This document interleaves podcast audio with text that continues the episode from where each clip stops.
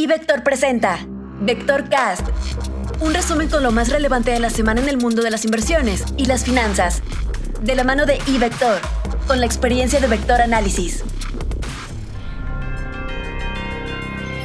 Comentario económico. El extraordinario crecimiento económico mexicano en el primer trimestre del presente año obedece a menores efectos de la desaceleración económica estadounidense y al parecer a una mayor inversión asociada al nearshoring. Es probable que el crecimiento en el conjunto del año se acerque más a las proyecciones de Hacienda. Comentario internacional. Esta semana se reunirán importantes bancos centrales en el mundo.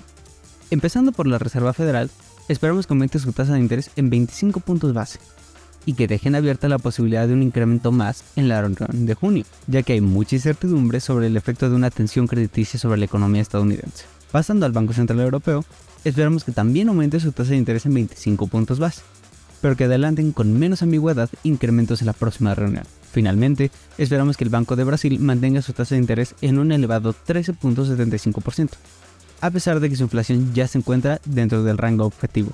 También las semanas se publicarán datos de nómina no agrícola y vacantes laborales, que nos ayudarán a saber cuán fuerte sigue el mercado laboral en Estados Unidos.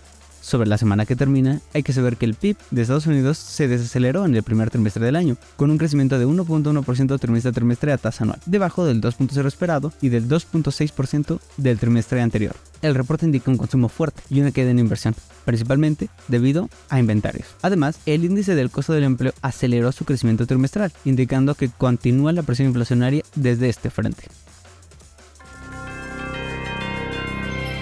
Por lo que se refiere a la economía mexicana, esta semana se publican dos de las encuestas más importantes del mercado. La primera de ellas para Banco de México y la segunda, más tarde en la semana, la de Citibanamex. Estaremos atentos a cambios en las expectativas de inflación, así como para el futuro de la política monetaria de Banco de México. La discusión respecto a la tasa terminal del actual ciclo monetario restrictivo continúa sobre la mesa. También se dan a conocer datos de demanda interna para el mes de febrero, Esperamos buenos crecimientos tanto de la inversión fija bruta como del consumo privado para el mes de febrero. Análisis técnico. Si bien como se veía factible por las condiciones de fragilidad en los indicadores técnicos, los índices acentuaron el ajuste en los primeros días de la semana, al final de la misma lograron recuperar todo lo perdido. No se puede descartar que una buena parte del avance haya obedecido al cierre de mes. No obstante, el volumen tuvo la dirección correcta y se revirtieron una buena parte de las condiciones negativas. Ahora los índices nuevamente enfrentan resistencias clave de mediano plazo y superarlas reafirmaría la tendencia positiva. Mientras no lo hagan, simplemente podrían mantenerse en lateralidad, pero por lo pronto el ajuste ayudó a absorber excesos y se vuelve a abrir la puerta para nuevos avances. Claro, cabe la cautela por las condiciones de riesgo en los mercados internacionales, pero por el lado técnico sí ha habido una mejoría sustancial. Durante la semana, el mercado de renta fija en Estados Unidos presentó una dinámica positiva de cara a la decisión de política monetaria de la Reserva Federal del miércoles próximo. En México, las tasas de interés continúan con una dinámica de empinamiento, con disminuciones en la parte corta de la curva de rendimientos e incrementos marginales en los instrumentos de mayor duración. Esto ante la expectativa de una política monetaria menos restrictiva. En este sentido, miembros de la Junta de Gobierno del Banco de México mencionaron la posibilidad de que la tasa de interés de referencia haya llegado a su nivel máximo en este ciclo monetario, en un entorno en donde la inflación sorprendió en la baja a inicios de la semana. Las expectativas de política monetaria implícitas a los instrumentos de mercado sugieren un incremento adicional de 25 puntos base. Sin embargo, la expectativa de recortes para el próximo año se ha exacerbado y se espera un ciclo acomodaticio más agresivo a lo previamente estimado para alcanzar una tasa a fin de 2024 de 7.75%.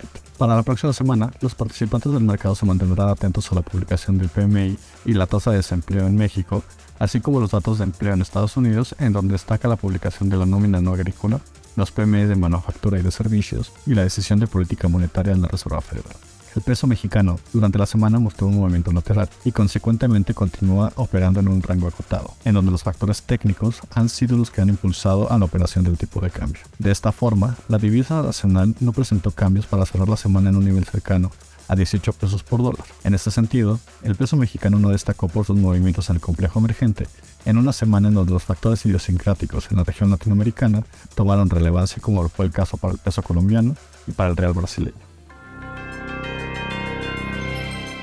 Renta variable.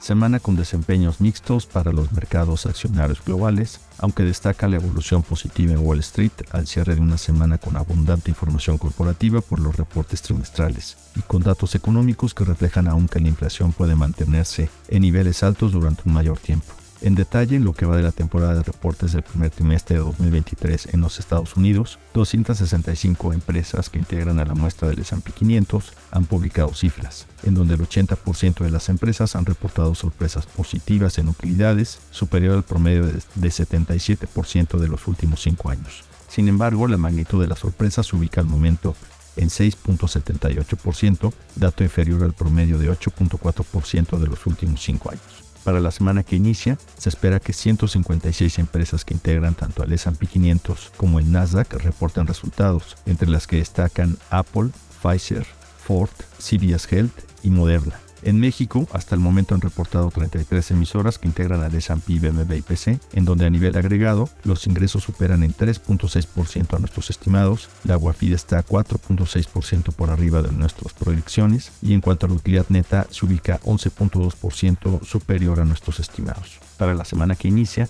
esperamos los reportes de Cemix y Peñoles.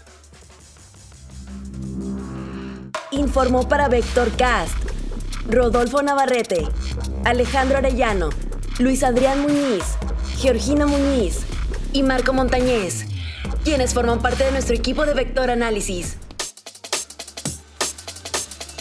Síguenos en Facebook, Instagram y Twitter como iVector y conviértete en un experto del mundo financiero. Abre tu cuenta ahora y genera dinero a partir de tus inversiones en ivector.com.mx.